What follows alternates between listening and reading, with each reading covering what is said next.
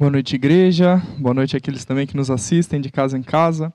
Muito bom estar de volta e continuando essa série Evangelho em Contrastes. E hoje nós vamos falar sobre duas alianças que estão presentes ali no texto de Gálatas, no capítulo 4. Nós vamos ler daqui a pouquinho, do verso 21 até o verso 31. E pensando nessas duas alianças, essa semana me lembrei que fiz cinco meses de casamento, né? Que colocamos alianças no dedo esquerdo, né? E fiquei pensando no sinal, no símbolo, né, dessas alianças que a gente colocou. Na verdade, o anel em si, ele não é tão importante quanto o compromisso que é firmado, quanto o pacto que é feito, né? Até porque você pode perder, ela pode quebrar, né? Pode acontecer várias coisas com o anel, mas o importante mesmo é essa aliança, esse compromisso que é firmado, que é feito publicamente entre duas pessoas. Falando sobre o casamento especificamente. Mas o conceito de aliança é algo que está presente na Bíblia muito antes da gente entender né, de fato o que seria o casamento. Deus ele já cria a humanidade num propósito de ter uma aliança com o homem, de ter uma aliança com essa criação. Mas ele firma isso mesmo expressamente, primeiro com Noé, quando ele faz então uma aliança com Noé, coloca o arco-íris no céu como símbolo dessa aliança. Depois ele faz uma aliança com Abraão, falando então né, que ele seria pai de multidões, que ele faria então é uma grande nação a partir de Abraão. Depois os judeus então usam a circuncisão como um símbolo dessa aliança que é feito.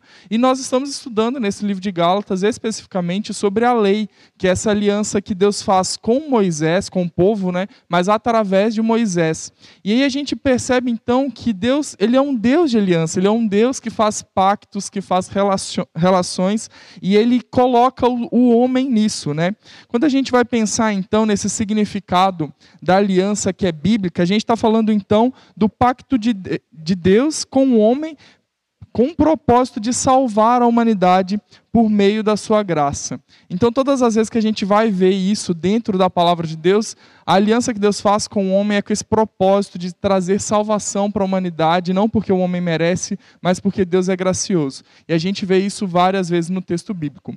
Mas no Antigo Testamento, essa aliança que é feita, ela geralmente era carregada de uma série de, de relações em que um fazia alguma coisa e Deus tinha que fazer outra coisa. E quando a gente vai para o Novo Testamento, a gente vê que essa nova aliança é completamente diferente.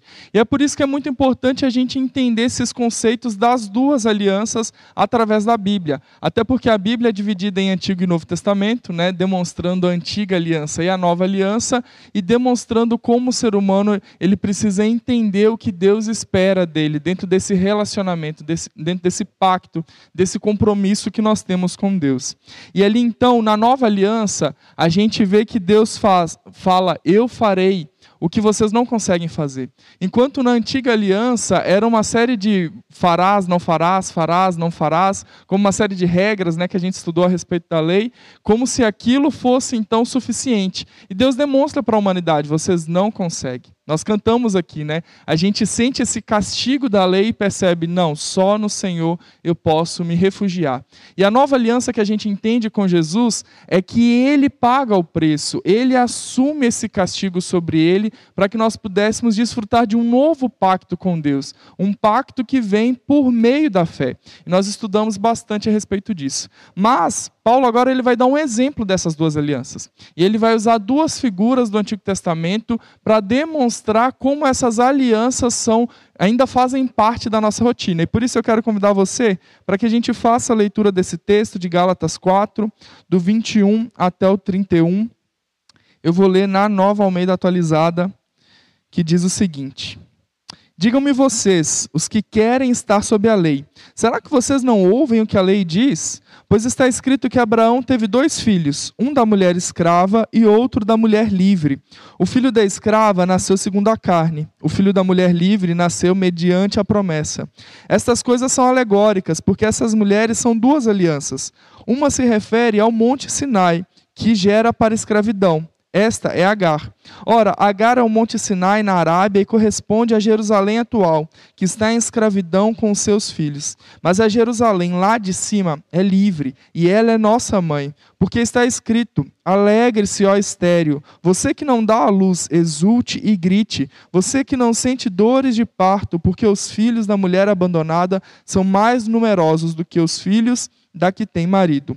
Mas vocês, irmãos, são filhos da promessa, como Isaac. Como, porém, no passado, aquele que nasceu segundo a carne perseguia o que nasceu segundo o espírito, assim também acontece agora. Mas o que diz a Escritura?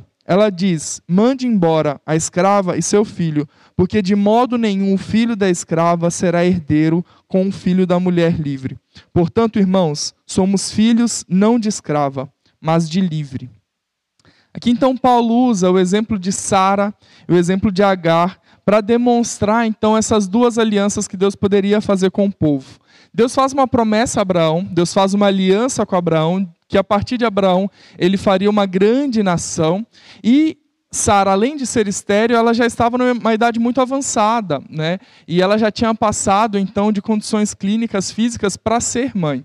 E quando ela vê a sua incapacidade de ser mãe e a aliança que Deus fez com Abraão de que ele seria pai de uma grande nação, Sara então quis encurtar um caminho e pega a sua serva Agar e fala assim: não, então através da serva, Abraão vai ser pai e Deus vai cumprir a aliança que, que Deus fez com ele. Mas não tinha nada a ver com isso. A aliança que Deus tinha com Abraão era uma aliança de fé.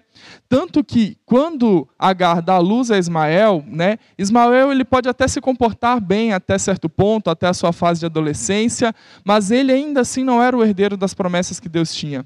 Na verdade, Isaac era esse herdeiro. E por isso que Sara tem uma concepção milagrosa, maravilhosa, de um filho então que era prometido por Deus, que vem por meio da fé, e através dessa descendência, então, Deus cumpre a promessa da aliança que ele tinha com Abraão.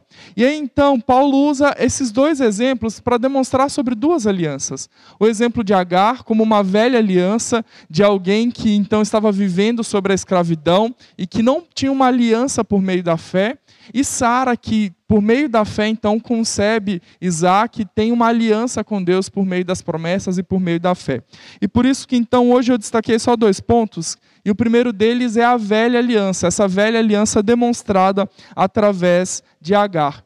Ali Paulo deixa muito claro que Agar ela representa aqueles que confiavam na lei ou confiavam na sua justificação própria para obter a salvação em Cristo Jesus. Ela ali ela representa todos aqueles que continuavam sobre a escravidão da lei. E nós já vimos a respeito disso no livro de Gálatas, né? Quando Paulo ensina que a lei era, ela foi importante, ela era necessária, mas até que Jesus viesse. E Jesus vem para nos tornar livres então dessa tutela, dessa escravidão, né, de, desse reduto que a lei mantinha o ser humano. Então eles não precisavam mais estar debaixo da lei. Eles eles podiam ser livres. Mas o que acontecia é que eles continuavam tentando obedecer à lei como se fosse algo cego. E esse então dá um sentido muito grande para o legalismo que eles viviam naquela época. Ali então, é até engraçado a gente perceber porque nós cristãos nós temos um apego com Jerusalém como se fosse algo físico e terreno muito especial. E aqui Paulo fala assim: bom, Agar, essa mulher escrava, essa que então é a mãe de todos aqueles que, na verdade, acreditam na justificação pelas obras ou pela lei, essa é como a Jerusalém que está lá na Arábia, essa Jerusalém física. E Deus demonstra como essa Jerusalém física tem a ver com a velha aliança. Como essa Jerusalém física, essa cidade em que há guerras, em que há muitos conflitos e que muitos cristãos ficam preocupados como se nós fôssemos herdeiros daquela terra física, como isso tem a ver com a velha aliança. Ali Agar ela está de fato representando todos aqueles que confiavam em algo que era palpável, em algo que era fácil de elencar, em algo que era fácil de medir, em que eles podiam analisar e conferir se o outro era, se ele era, se a vida dele estava de, de acordo com aquela lei. E isso não era o que Deus queria. Deus queria que o seu povo vivesse por meio da aliança de fé que eles tinham neles. E esse legalismo presente ali naquele povo, esse legalismo que tornava o povo escravo né, das suas próprias convicções religiosas, eh, nós precisamos ter muito cuidado para que ele não continue presente no nosso meio hoje. Até porque o legalismo ele não significa você determinar padrões né, que devem ou não ser cumpridos. Toda igreja tem as suas normas, as suas doutrinas, os seus dogmas. A gente vê por meio da palavra de Deus o que Deus espera que nós vivamos, mas o problema do legalismo é idolatrar isso como isso fosse a resposta da salvação.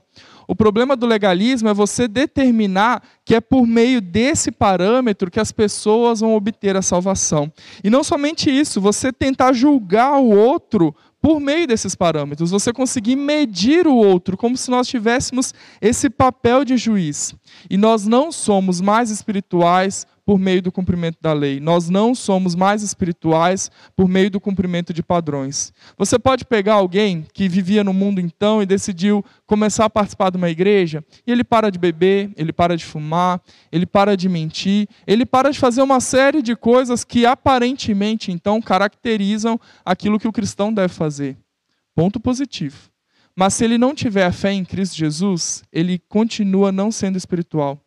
Se ele não acreditar no poder de Jesus para transformar a sua vida e permitir que Jesus e o Espírito Santo opere nele essa santificação, ele vai continuar sendo escravo, escravo desses padrões, escravos dessa lei, escravos do pecado.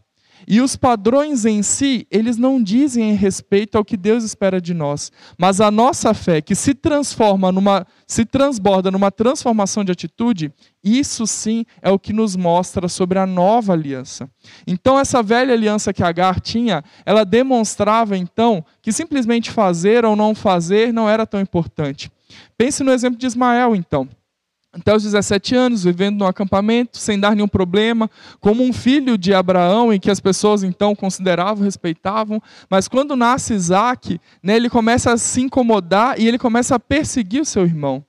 Até os 17 anos ele vivia como se eh, fosse herdeiro, as pessoas não se importavam, não tinha nada de errado, mas depois, quando vem aquele que é o herdeiro da promessa, que vem por meio da fé, aí sim ele começa a incomodar. 17 anos. Parece bastante tempo, né? Mas muitas vezes a gente vive anos servos do legalismo, anos servos da escravidão da lei, anos achando que simplesmente por cumprir padrões dentro da igreja, fazer ou não fazer, pode ou não pode, que isso é suficiente para obtermos a salvação. E não é. Agar, então, ela gera para a escravidão. E o texto deixa isso muito claro: que aqueles que são filhos de Agar são filhos escravos da lei todos os fariseus, todos os legalistas, aqueles homens que estavam chegando perto da igreja da Galácia, eles tinham essa perspectiva de que eles estavam fazendo o que era certo, de que eles estavam cumprindo o que Deus queria, mas eles não tinham a espiritualidade e a fé necessária para entender o que Deus queria operar na vida deles. Deus queria transformar o coração deles. Deus não queria simplesmente transformar as atitudes. As atitudes eram consequências de uma transformação que viria de dentro, que viria do seu interior. E por isso a gente precisa tomar cuidado para que nós não continuemos servos dessa velha aliança, servos da lei, escravos da lei, como se isso fosse suficiente para obtermos a salvação. Agar tentava fazer o que só Sara poderia realizar. Quando a gente olha, por exemplo, de Agar, né, a gente vê que ela é impelida né, por Sara para fazer aquilo, mas Deus conserta e fala assim: não, Sara, mesmo por meio da sua incredulidade, eu vou operar porque a fé de Abraão é, é suficiente para eu cumprir a minha aliança, para eu cumprir o meu pacto. E Deus ignora toda aquela situação que acontece para que ele pudesse então manter o seu pacto com Abraão. Mas apesar, quando a gente enxerga que Agar não consegue fazer o que Sara poderia fazer, a gente também percebe que a lei não pode fazer o que só Jesus faz. A justiça que nós recebemos, ela só vem por meio do sacrifício de Jesus. Nós recebemos o Espírito Santo só por meio do sangue derramado de Jesus. E isso é muito importante que fique claro na nossa cabeça. Os judaizantes, então, eles tentavam trazer a lei junto com a fé, e isso era impossível. Comecei falando sobre aliança, sobre casamento, sobre um pacto, e o, algo que é principal na nossa sociedade, né, sobre o pacto de casamento, esse pacto de exclusividade. Talvez você pode até pensar, ah, mas tem outros países, né, que pode ter outras esposas, podem ter muitas esposas. Agora está surgindo aí movimentos, né, de, de poliamor e tantas besteiras, mas a Bíblia é clara quando ela fala que homem e mulher se tornam uma só carne. E por isso que o casamento, essa aliança é um pacto de exclusividade. E da mesma maneira, o cristão tem um pacto de exclusividade com Deus por meio da fé. Não é possível conciliar fé e obras. Não é possível conciliar velha aliança e nova aliança. Não é possível conciliar Agar e Sara. E por isso que Agar é lançada fora do acampamento. Eu escrevi um pouco sobre isso também na pastoral, que acompanha o nosso boletim, mas chegou um ponto na situação entre aquelas duas mulheres em que os filhos se perseguiam, né, que, em que Ismael perseguia Isaac, a situação estava complicada. Então Sara fala: Olha, você vai ter que mandar ele embora, porque desse jeito não vai continuar. Deus é misericordioso, ele ainda né, faz de Ismael uma nação, mas naquele momento, Deus está falando assim: para que vocês continuem a ser o meu povo, vocês precisam se manter exclusivos a mim por meio da fé não é possível conciliar essas duas alianças. E por isso que o segundo ponto, então, eu coloquei sobre a nossa aliança. Primeiro coloquei sobre a nova aliança, contrapondo a velha aliança. Depois, pensando melhor, não é simplesmente uma nova aliança. Essa aliança que é proposta por Sara é a aliança que a Igreja Batista Manuel tem com Deus. É a aliança que nós, hoje, cristãos, que conhecemos a Cristo, que queremos viver segundo seus propósitos, temos com Ele. Então é mais do que uma simples aliança que está presente no Novo Testamento. É mais do que uma aliança que a Bíblia propõe é aquilo que nós podemos usufruir por meio da fé em Cristo Jesus. E Sara, então, ela é o símbolo dessa aliança por meio do pacto que Deus faz com Abraão de fé. Abra... Deus faz com Abraão algo que poderia somente acontecer por meio da fé. Fisicamente, clinicamente, todos os indícios eram impossíveis para que Sara gerasse um filho. E Deus, por meio da fé de Abraão, ele opera esse milagre. E da mesma maneira, a nossa salvação, a nossa restituição diante de Deus, a nossa restauração, ela acontece de uma maneira milagrosa porque fisicamente, clinicamente, historicamente, carnalmente nós não conseguimos. Mas por meio da nossa fé, nós desfrutamos de uma nova aliança com Deus, que é essa nossa aliança. E aí por isso que Paulo fala que Sara então, ela representa essa Jerusalém do alto, e não mais essa Jerusalém terrena, física, em que há templos, em que há guerras, em que ainda pessoas que têm descendência, que corre o sangue. Mas Sara é mãe de todos os crentes, mãe de todos aqueles que, por meio da fé, buscaram a salvação em Jesus. Todos aqueles que entenderam que a sua justificação não viria por obras, não viria por atitudes, mas viria por meio desse, desse intuito de crer e acreditar por meio da salvação. E por isso que Sara, então, é o símbolo dessa nova aliança, é o símbolo da aliança que nós podemos ter com Deus.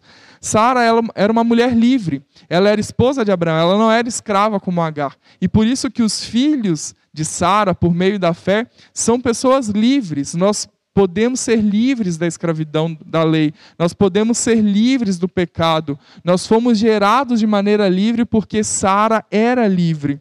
E Sara, representando essa Jerusalém lá de cima, nos mostra que nós temos uma cidadania que ultrapassa a nossa vida terrena. Nós somos cidadãos dos céus. Nós viemos de lá e para lá nós vamos voltar. Aqueles que por meio de Cristo Jesus vivem, precisam ter isso ligado na sua cabeça. Eu sou um cidadão do céu. Eu sou filho da Jerusalém lá do alto. Essas coisas terrenas vão passar, os problemas, as dificuldades vão passar, muitas coisas vão mudar, mas ainda assim eu estarei no céu com Cristo Jesus, porque eu criei nele. Porque em nome de Jesus eu confessei isso com a minha boca, criei no meu coração que Jesus ressuscitou dentre os mortos e isso é necessário e isso é o que nos salva.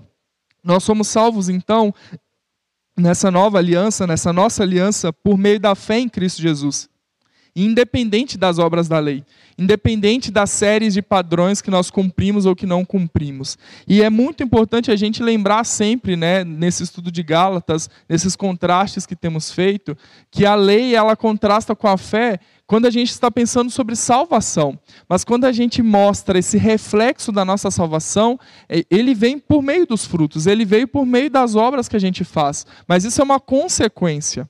Quando a gente pensa entre lei e obras, a gente está falando né, que elas não podem nos salvar, mas elas fazem parte da caminhada do cristão para demonstrar esses frutos. Mas ainda assim, Sara, ela era então essa mãe de todos os crentes que nascem do Espírito e são livres. Ela não gera para a escravidão, mas ela gera para a liberdade. Calvino ele diz que a igreja ela também pode ser representada pela mãe de todos os crentes. Assim como Sara representa essa Jerusalém celestial, essa terra santa, né, esse povo eleito, nós podemos pensar na igreja como uma extensão também disso que é a mãe de todos os crentes, né? E é muito bom que todos nós que conhecemos a Cristo, que participamos, né, desse sacrifício de Jesus por meio da nossa fé, também possamos fazer parte de uma igreja. Um cristão sem igreja igreja é muito difícil que ele se continue firme. Um cristão que não participa ativamente de uma igreja, que não busca a comunhão com os irmãos, que não está integrado, é muito difícil que ele faça parte dessa aliança. Porque Deus ele faz aliança com Abraão de um povo, e nós somos esse povo. Deus não está fazendo uma aliança agora com você separadamente, como se Deus tivesse revelado somente a você. Deus fez uma aliança com Abraão sobre o seu povo, e nós somos esse povo. A igreja é esse povo de Deus. Nós somos esses filhos livres que precisamos participar e pertencer a uma igreja. E por isso que é muito importante que dentro dessa nossa aliança, essa nova aliança, nós estejamos então ligados, participantes dentro de uma igreja. Ismael e Agar, então, eles são excluídos do território, eles são excluídos do acampamento em que a família de Abraão estava e seus servos. Eles param de fazer parte daquilo, eles são lançados fora. E nós precisamos também lançar fora da nossa vida, do nosso meio, qualquer tipo de legalismo, qualquer tipo de entendimento sobre justificação pelas obras, qualquer tipo de coisa que não vem do Senhor. Nós precisamos viver somente pela fé. Então, para concluir, quando a gente pensa na nação de Israel, eles viveram muito tempo servos da lei. Eles viveram sobre essa tutoria da lei, eles viveram escravos, encerrados na lei. Mas quando veio Jesus, eles não precisavam mais viver sobre a lei. Eles poderiam ser livres, porque a lei não gera fertilidade, a lei ela só gera servidão, ela só gera escravidão. O legalismo é estéreo, o legalismo é um problema que fazia parte daqueles religiosos, daqueles fariseus, e é um problema que nós também precisamos estar atentos. Os fariseus daquela época, eles tinham um padrão muito elevado, eles tinham uma moral elevada, eles tinham uma conduta que, quando as pessoas olhavam, parecia uma conduta excelente. Mas dentro deles, eles não tinham a fé no que Jesus havia feito por eles. Então isso não é suficiente. Eu não estou dizendo aqui que nós podemos desobservar a nossa conduta, mas se a nossa conduta não estiver de acordo com a fé que há no nosso coração, ela não serve de nada.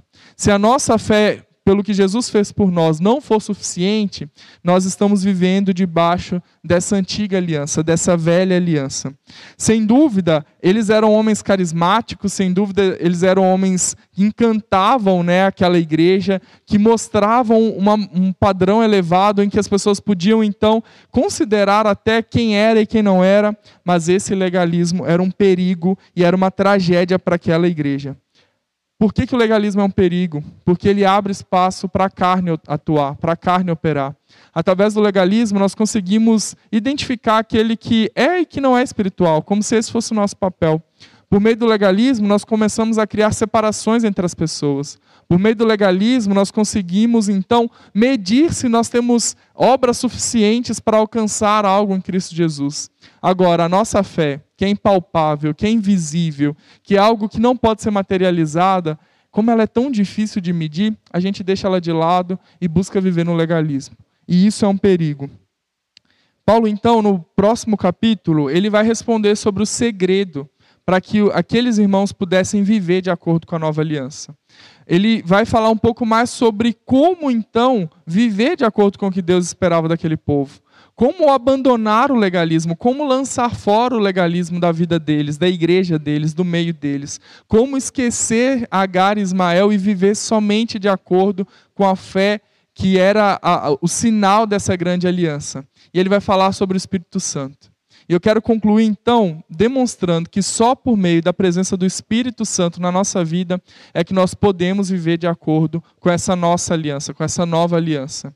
Sem o Espírito Santo, nós vamos continuar vivendo escravos da lei, continuar vivendo escravos do legalismo, vamos continuar buscando padrões, buscando medidas, formas de encontrar então quem é e quem não é espiritual. Mas quando o Espírito Santo habita em nós, ele pode então transformar essa nossa vida de escravidão numa vida de liberdade.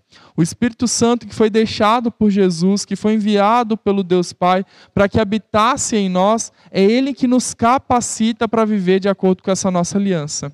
E tantas vezes que nós vamos falhar, que nós vamos quebrar esse compromisso, que nós vamos errar dentro desse pacto, ainda não é suficiente para que Deus desista. Ele é fiel, ele não muda. Ele mantém o seu compromisso, ele mantém a sua aliança, ele mantém fiel a sua palavra. E por isso que nós podemos crer que por meio do Espírito Santo, o Senhor tem reservado para aqueles que acreditam nele, para aqueles que têm fé, uma herança nos céus. Uma herança que é muito diferente dessa velha aliança que trata de padrões, mas que fala sobre a fé em Cristo Jesus. Nós somos convidados, como igreja, assim como aquela igreja da Galácia foi convidada, a abandonar qualquer tipo de legalismo, qualquer tipo de padrão, qualquer tipo de medida, qualquer tipo de normas que possam querer colocar no nosso coração, então, uh, alguma justificação pelas obras, para que nós possamos viver essa nova aliança por meio da fé em Cristo Jesus. Como anda a sua fé? Como anda o seu relacionamento com Deus? Como você se considera diante disso tudo? Alguém que ainda vive debaixo dessa velha aliança, em que acha que vir na igreja é o suficiente, que participar tá bom, que contribuir já exime as tuas partes, ou se ou você realmente entende que por meio da sua fé é que Jesus opera mudança, transformação e salvação em você e em sua família. E mesmo quando a gente acha que isso é algo impossível, que isso é algo muito difícil, Deus ele fez isso de uma maneira milagrosa na vida de Sara. Deus ele fez isso de uma maneira milagrosa na concepção de Jesus. E quando Jesus morre na cruz, ele está nos dizendo: Eu fiz isso por amor a vocês. Agora vocês precisam crer em mim, vocês precisam ter fé em mim. Dessa maneira, nós vamos então viver essa nova aliança, deixar de lado a antiga aliança e desfrutar do que o Senhor tem para nós. Vamos orar? Senhor, muito obrigado porque a, a tua palavra nos mostra que o Senhor quer se relacionar conosco num pacto de exclusividade. O Senhor faz uma aliança com seu povo e nos promete a salvação por meio da fé no sacrifício de Jesus. E nós agradecemos, Pai, porque nós podemos desfrutar disso como uma bênção da tua graça, da tua misericórdia sobre as nossas vidas. Por isso, Pai, nós pedimos perdão quando muitas vezes nos tornamos legalistas, aqueles que simplesmente observam padrões, que acham que por cumprir a lei vão obter a salvação, e isso não agrada ao Senhor. Nós não queremos viver como Agar ou como Ismael, mas nós queremos desfrutar dessa bênção que é a aliança por meio da fé. Assim como o Senhor fez algo milagroso na vida de Sara e de Isaac, nós pedimos que o Senhor também faça em nós, que o Senhor aumente a nossa fé, que o Senhor aumente a nossa confiança no Senhor e que o Senhor opere dentro da nossa vida um milagre, opere transformação dia após dia. Assim como Ismael, tantos anos viveu sem dar problema, viveu quieto no acampamento. Muitas vezes a lei está há anos no nosso meio, o legalismo está há muito tempo enraizado nas nossas vidas, mas nós queremos lançar fora tudo isso e desfrutar de uma aliança com o Senhor por meio da fé. Nos ajude a ser diferentes, nos ajude a crer no Senhor somente, nos ajude a aumentar a nossa fé e que o Senhor possa combater qualquer incredulidade do nosso meio. Assim como aquela igreja da Galácia aprendeu essa lição, que nós possamos ter isso firme na nossa mente, que essas coisas terrenas vão passar e por isso nós precisamos acreditar no que o Senhor tem para nós, que é eterno. Obrigado pela tua palavra, obrigado porque ela fala conosco, que assim ora em nome de Jesus. Amém. Enquanto a banda sobe, convido você a ficar em pé, nós vamos cantar essa última canção.